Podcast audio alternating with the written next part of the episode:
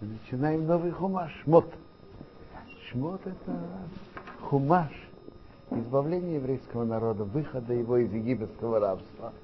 Но пока мы начинаем о, о самом египетском рабстве, рабстве, как оно началось.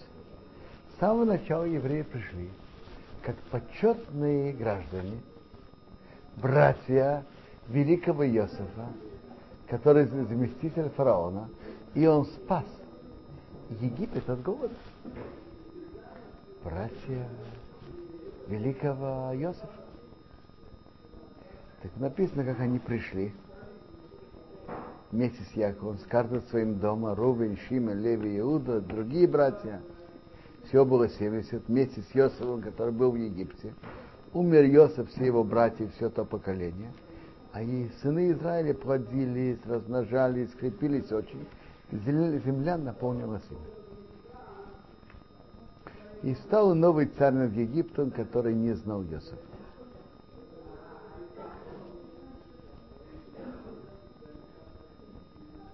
И сказал к народу, народ сынов Израиля больше и многочисленнее нас, давайте схитрим против него, как бы не станет их много, и когда будет война, они присоединятся к нашим врагам и будут воевать с нами, и поднимет из страны. Так э, есть интересный медраж. С чего начи, началась ненависть египтян против евреев? С чего это началось? Медраж приводит посук в Тиелим. Хофах либом лисны амы. Бог перевернул сердце египтян ненавидеть его народ. Что произошло? Евреи перестали делать обрезание. Они сказали, давайте будем как египтяне. То есть, зачем нам выделяться из окружающих народов, среди окружающей среды? Зачем нам вести себя иначе, чем другие?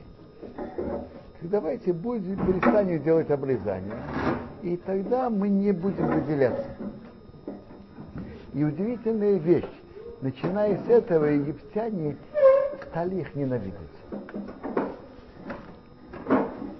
Это было в Египте, но это повторяется и потом.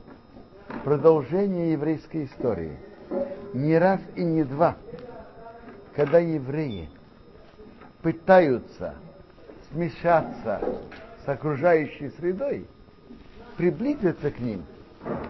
И как приблизиться? Обычно приблизиться, перестать выполнять мецвод. Быть похожим на окружающих египтян. Быть похожим э, на окружающих египтян, русских, немцев, американцев и так далее. Так как раз тогда возникает ненависть. Это совершенно иррациональное явление. Потому что по логике, по, как говорится, общественной логике, когда э, один народ ведет себя ближе к другому, не выделяется ничем, так ненависть и антагонизм должны стереться. Естественно говоря. Но, но факты говорят о противоположном. Когда евреи собирают, пробуют смешаться с окружающей средой, стать как все другие, возникает наоборот ненависть.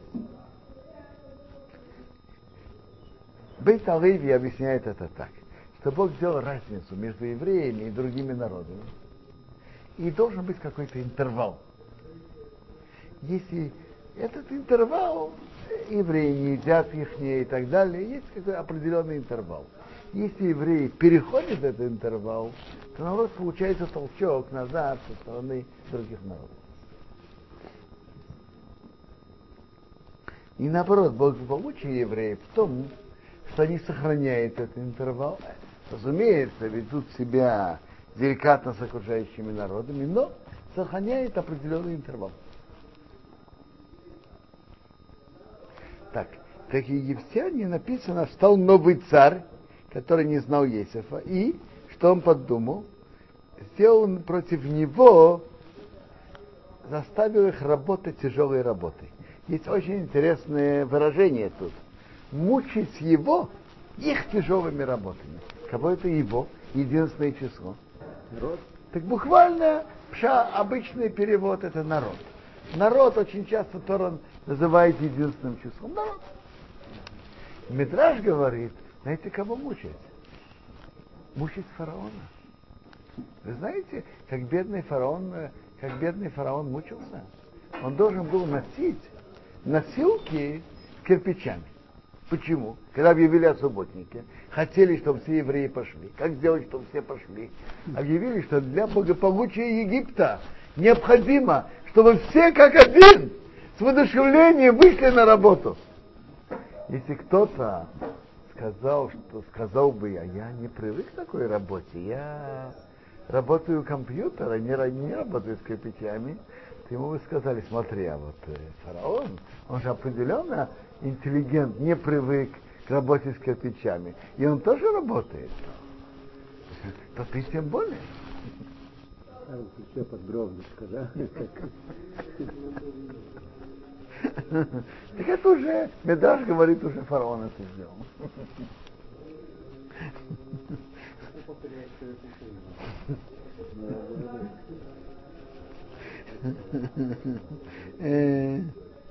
Единственный, кто не вышли на этот воодушевленный субботник, это было колено Леви.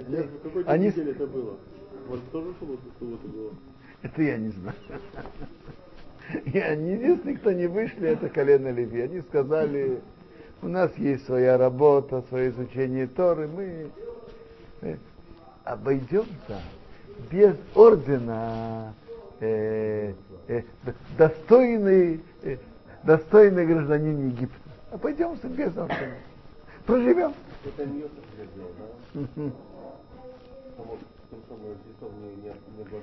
Так то, что они особенно их не давили, это помог Йосиф, что люди, которые он сделал, что жрецов не трогает. То есть люди, которые занимаются духовно, не трогали.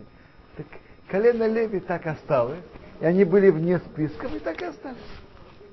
Но послушайте интересную вещь, как Бог руководит миром. Египтяне сделали специально принудительные работы для... А, потом поставили сделали, чтобы египтяне занимали, так сказать, руководящие посты, а евреи остались э, просто рабочими. И потом сказали, что ту норму, которую евреи сделали в первый день, когда они пришли с воодушевлением, это стала обычная норма. Так для чего египтяне это сделали? Чтобы мучить их, и чтобы они не не размножались, не укреплялись. А что Бог сделал? Бог сделал наоборот. И сколько их мучили, так наоборот. Как их мучили, так он размножался и укреплялся. Вы хотите, чтобы их стало меньше. А Бог говорит, а я, а я планирую иначе. Увидим, что выйдет. Фараона или Бога? Увидим, что выйдет. Интересная вещь. Что это было прямо именно, чем больше мучили, тем они больше размножались. И можно это доказать статистикой.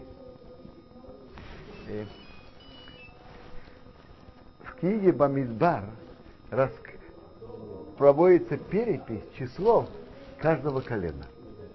Так были колена, которые 70 тысяч, 60, 50, 40 минимальное, самое маленькое колено было 35 тысяч, мужчин от 20 до 60. Теперь, колено Леви было от месяца и до глубокой старости 22 тысячи. Скажите сами. Египта? Э, я говорю, при выходе из Египта. Да. Теперь скажите сами. Э, если считать, что было 35 тысяч 20 до 60, а сколько было до 20? А сколько было старше 60? Я думаю, как минимум 70 это даже мало, наверное, было больше. Наверное, было больше. Так получается, что левиты было меньше самого малочисленного колена, по крайней мере, в три раза. То есть что получается? Почему? Потому что колено левитов не угнетали в Египте. Так они не так размножались. Тех, которые угнетали, они размножались больше.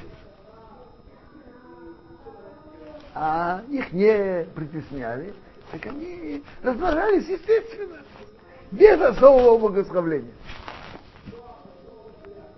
И главное было, что их заставляли работать, самое главное было давить их, сломать их. Не сама работа. Поэтому приводится, что, скажем, давали мужчинам женскую работу, а женщинам мужскую. Человек, который хочет работу, то он обычно ставит человека на то, на то, что специалиста. И вот это я тоже не знаю. Тут э, в этом, в, есть мидрашим, что женщины принимали мужчин и ловили рыбок и давали им есть и так далее. Получается, женщины были сами. Я понимаю, что в общем плане женщины не работали. Так как понять этот медраж, что давали женщинам мужские работы? Я не знаю. Такой ответ на это. Да. Но из этого любого, но из этого видно, что главное была не работа. Главное было сломать. Потому что человек, который, которому нужна работа, так он старается, чтобы каждый был на верном месте. То, что ему подходит, то, что и у него идет. Написано, сделали горько их работу, тяжелой работой, длинной, кирпичами, всякой работой в поле. Каждая работа, что работали, была изнурительна. Следующий этап было, что сказали еврейским акушеркам, что имя одной шифра, имя второй пуа, и сказали им, когда вы рождаете, принимаете роды у евреев, увидите на отдельном станке, если это мальчик, умертвите его, а если девочка, пусть живет. Почему умертвить именно мальчика? Мидраж говорит, что они, ему сказали астрологи, что родится сын, который спасет евреев. И как говорят, ради одного шпиона стоит убить 10 тысяч невиновных. Лишь бы этого э, шпиона уничтожить. По этой линии шел фараон. Э, что делали акушерки? Слышали, слушали фараона или нет? Нет. Кого они боялись? Они боялись Бога и не боялись фараона, и не сделали, как царь египетский им сказал, и они оставили детей жить. В принципе, они могли бы из-за страха фараона, как говорят, подать в отставку. И тогда были бы и волки сыты, и овцы целы. И они бы не сделали преступления. И фараон не мог бы иметь на них претензий. Но они подумали просто, подумали так. Если мы подадим в отставку, что будет? Возьму других. А как они выдержат испытание, это мы не знаем. Поэтому они остались на своем посту со всей опасностью этого для того, чтобы еврейские младенцы остались живы. И они поставили себя в опасность. Я понимаю, что первый приказ был просто убить. А убить. не проверял ничего, так что гладко. Он позвал их, все. позвал, позвал акушерка, сказал, почему вы сделали это, почему вы оставляете живыми детей. Акушерки сказали, они оправдывались. И еврейки, они не как египтянки. Они сами как акушерки. Еще перед тем, как акушерка приходит, они рожают. Что были акушерки еврейки? Э, Медраж приводит, что еврейские акушерки это была мама Моше и его сестра. Йохевет и Мирьям. Так тут интересно, Бог им заплатил за это. Когда человек рискует ради евреев, Бог ему платит. Что Бог им оплатил? Значит, Бог оплатил, дал им две оплаты. Первый Бог сделал хорошо акушеркам, народ размножился и укрепились очень. Это была первая плата. Когда человек самоотверженно действует, и так Бог ему первая плата, что может быть, что Бог ему помогает, что то, ради чего он самоотверженно работает, что это шло удачно. Народ размножился и укрепился. Это первая плата, что Бог им дал. Вторая личный подарок, что он им дал. Когда они боялись акушерки Бога, Он сделал им дома. Значит, дома. Из них вышли великие люди. Из них вышли не просто великие люди, великие дома. От Аарона вышли, вышли Куаним. От Моше вышли левиты. От Мирьям вышло потомство Давида. То есть он сделал им дома. А потом уже фараон приказал всему народу, каждый ребенок, который рождается, бросайте в речку, а каждую девочку оставляйте в живых. Раша говорит, что тут он же сказал у всех, не только у евреев, но и египтян. Потому что ему астрологи сказали, что родится мальчик, который спасет евреев, выведет их. Но они не знают, родится он у еврейки или у, египтян. Иди знай. На всякий случай, э, чтобы гарантировать это, фараон отдал приказ у всех, даже у египтян. Он просил у египтян, я прошу у вас детей на один день. На этот день. Но смотрите, человек думает, на идыш есть такое выражение. А меньш трах, тунгот рах. Человек думает, а Бог над этим смеется. Фараон планирует. А что выходит потом? Когда родился Моше, он родился, и э, родился, его мама была дочкой Леви, а папа был внуком Леви, Йохевет и Амрам. У них родился сын. Его прятали три месяца, потом не могли больше прятать. Положили в ящике на берегу Нила среди камышей. Кто его подобрал? Дочка фараона. Где он воспитывался? В доме фараона. Кто за него все платил? Это из казны фараона. А А меньше, а, человек думает, а Бог смеется. Вообще-то это выражение, можно сказать, что это выражение в Пилим. Работ махашабот баравиш, вата сашем и Много мыслей в сердце человека. А, а заговор Бога это выполнится. А на идыше кратко. А меньше трахт, он год трахт. Человек думает, а Бог смеется. Медраж говорит, что тут выполнилась интересная вещь. Э, послали Мирьям, сестру, что она посмотрела, что произойдет. Дочка фараона спустилась, попросила свою служанку, и, просила свою служанку посмотреть, что это. Она взяла и принесла ему. Она увидела ребенка, сказала, что это и ребенок плачет. Наверное, из детей евреев. Почему она думает, что детей евреев? По пшату очень понятно почему. Потому что раз мама положила ребенка так аккуратно и положила его э, в ящик, то, наверное, то, то видно, что мама о нем заботится. И почему она его э, положила на берегу Нила? Почему положила его среди камышей? Понятно почему. Потому что она еврейка. И хочет, чтобы ребенок остался. И не может его, и не имеет его возможности держать дома. А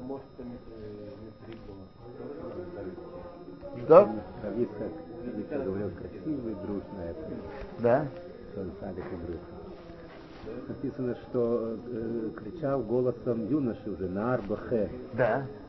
Так э, он, он сказал, что это не Моше кричал, Аарон кричал. И поэтому батька понял, он говорит, что только еврейский может кричать своего брата, спасите моего брата. Он кричал, спасите брата. Другой египтянин не будет кричать за своего брата. Поэтому она поняла, что он из евреев. Это Аарон кричал, спасите брата. Так не важно, как он кричал, кричал на Аарон. Это был Аарон. Так говорит, что она поняла, что это из евреев. Сказала сестра к дочке фараона, пойду ли я и позову тебе женщину-кормилицу из евреек и будет кормить тебе ребенка. Почему кормилицу из евреек?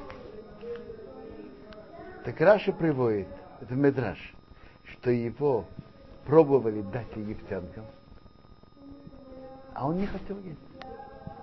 Медраж говорит так, что тот род, который будет говорить с Богом, будет кормиться от чего-то нечистого. Так его сестра сказала, я приведу тебе кормилицу из евреев. Она сказала ей, дочке фараона, иди. И она пошла и, и позвала кого? Маму его. Маму ребенка. Сказала ей дочка фараона, на тебе этого ребенка, кормение, а я тебе заплачу за это. И женщина взяла ребенка и кормила. Медраж говорит на это так, что цадыхим Бог не только им возвращает свое, но и доплачивает. То есть ей отдали своего же ребенка, а? и его платят за то, что она его кормит. Но обратите внимание, как, как получилось. Э, фараон весь приказ свой сделал ради кого? Ради него. А, а в чем доме он воспитывается?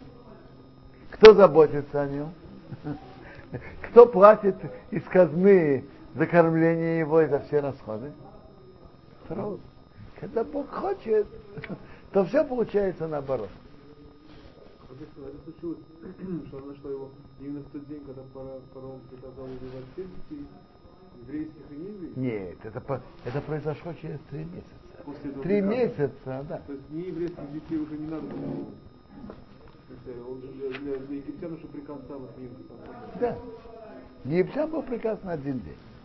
Почему им на один день именно для египтян был?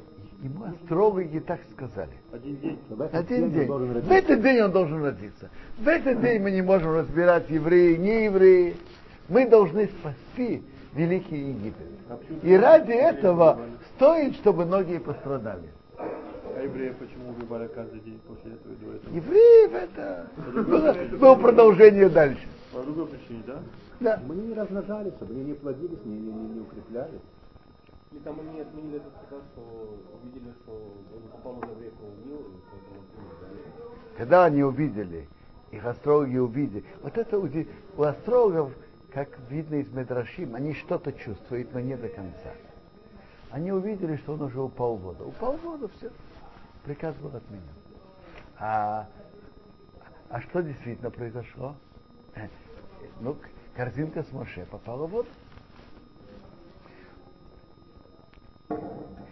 Тора нам рассказывает про Моше и рассказывает про те качества, которые у него были. И благодаря этим качествам он был достоин стать руководителем еврейского народа. Написано так, что Моше вырос, вышел к своим братьям, увидел их страдания. Что он увидел? Обратил на это внимание. Есть люди из угнетаемого народа, которые поднимаются вверх и забывают о своем происхождении. Думают только о себе. У Моше не было так. Как Он что увидел, э, он- он же воспитывался у своей мамы и папы. Он Так он- он, конечно, знал. Э, И он увидел их страдания. Что он видел?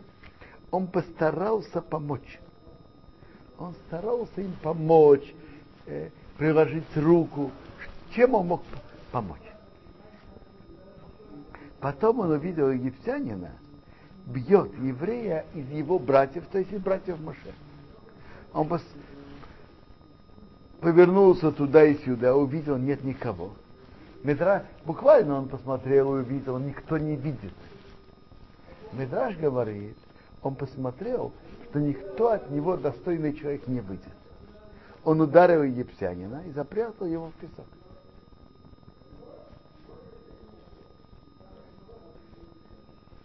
Второй день вышел, два еврея ругаются между собой. Так Моше сказал, רשע, почему ты, сказал רשע, почему ты хочешь ударить своего товарища? Талмуд отсюда учит, кто поднимает руку на другого, даже не ударил, уже называется רשע. И он даже он поднимает руку на человека, подобного себе.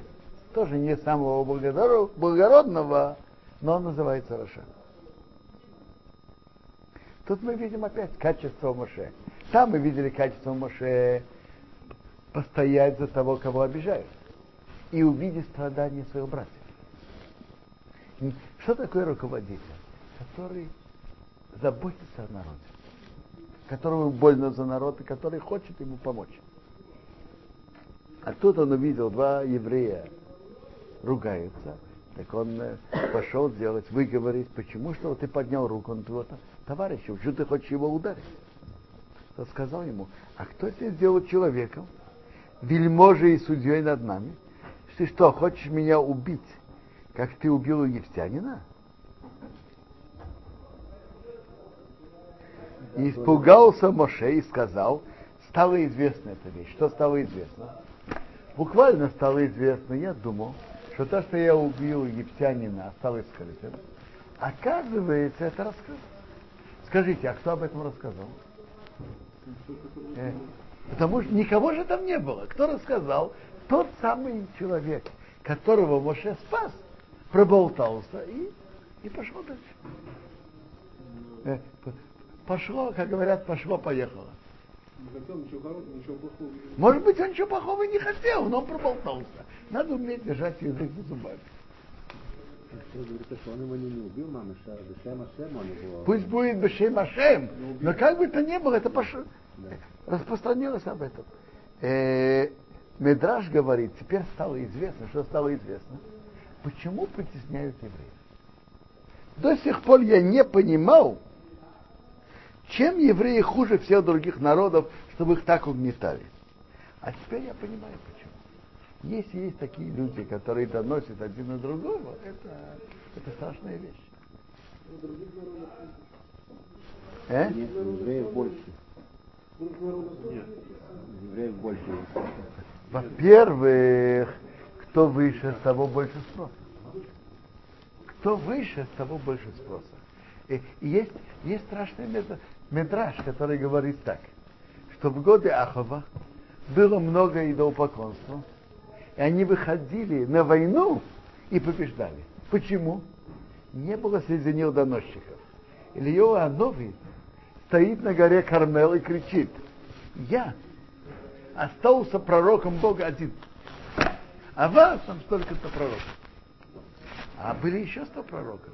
И никто ему не говорит, ты не один, есть еще. Все молчат. Там собрали все евреи. Не было доносчиков. А во времена Шаула и Давида не было идолопоклонства, выходили на войну и имели поражение. Потому что все, что происходило с Давидом, где он был, куда пришел, рассказывали.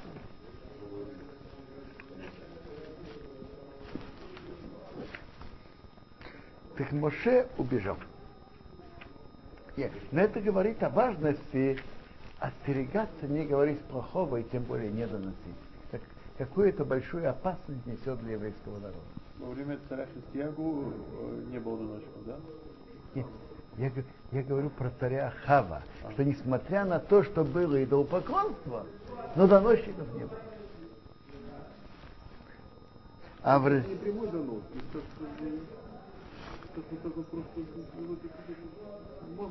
э, э, не, не, неосторожность, скажем. Даже это уже считается. Было в те большие, в те долгие дни. Дальше рассказывает нам Тора, что было. Было в те долгие дни. Умер царь египетский. Стонали сыны Израиля от работы и кричали. Поднялся их крик Богу от работы. Что такое умер царь египетский? Есть медраж. Не буквально он умер, а он стал прокаженным. Он стал мецора. Почему называется умер? Потому что он отдален от других.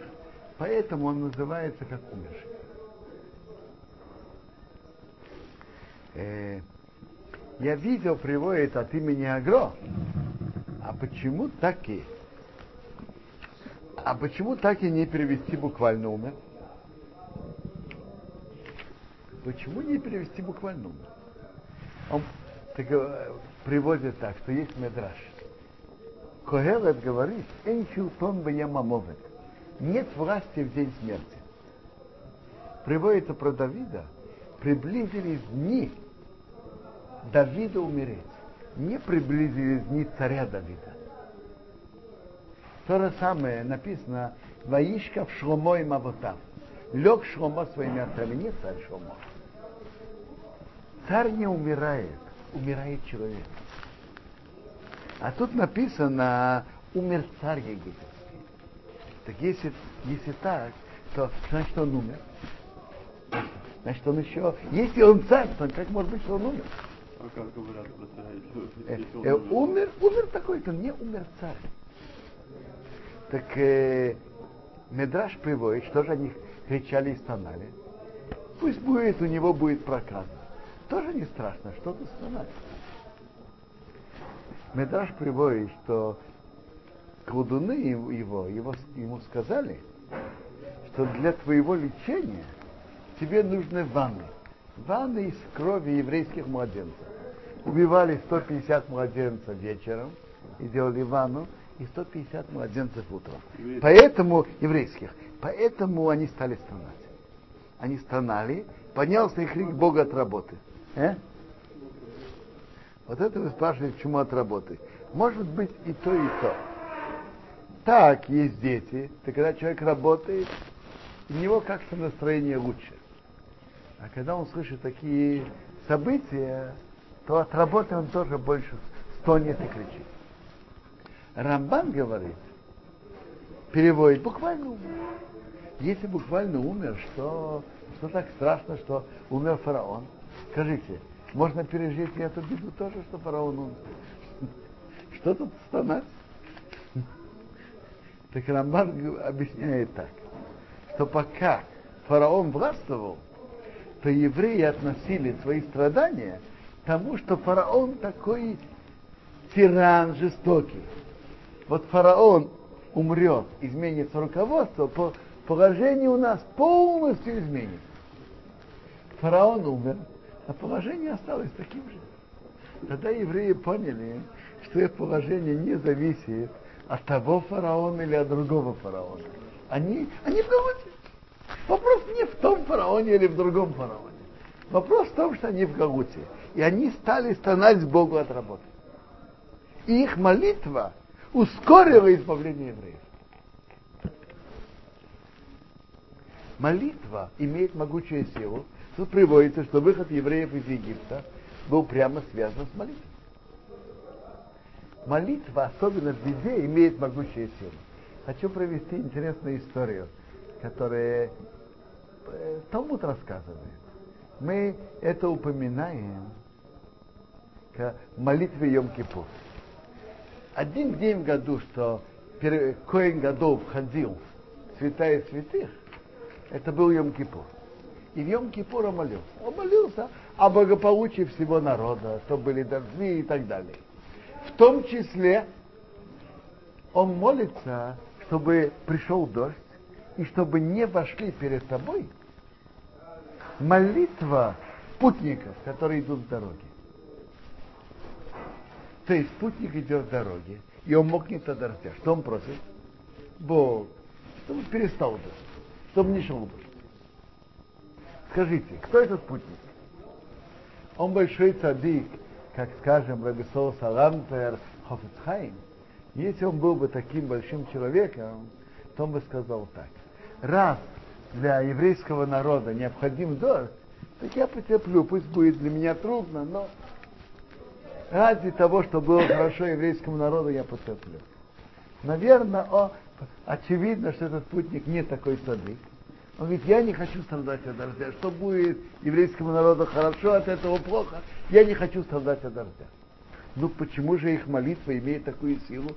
Как мы уже упомянули, это не, не самый большой садик. Когда человек находится в беде, он большой, большой садик, небольшой садик, так он молится из глубины сердца. Когда человек молится из глубины сердца, эта молитва имеет могучую силу.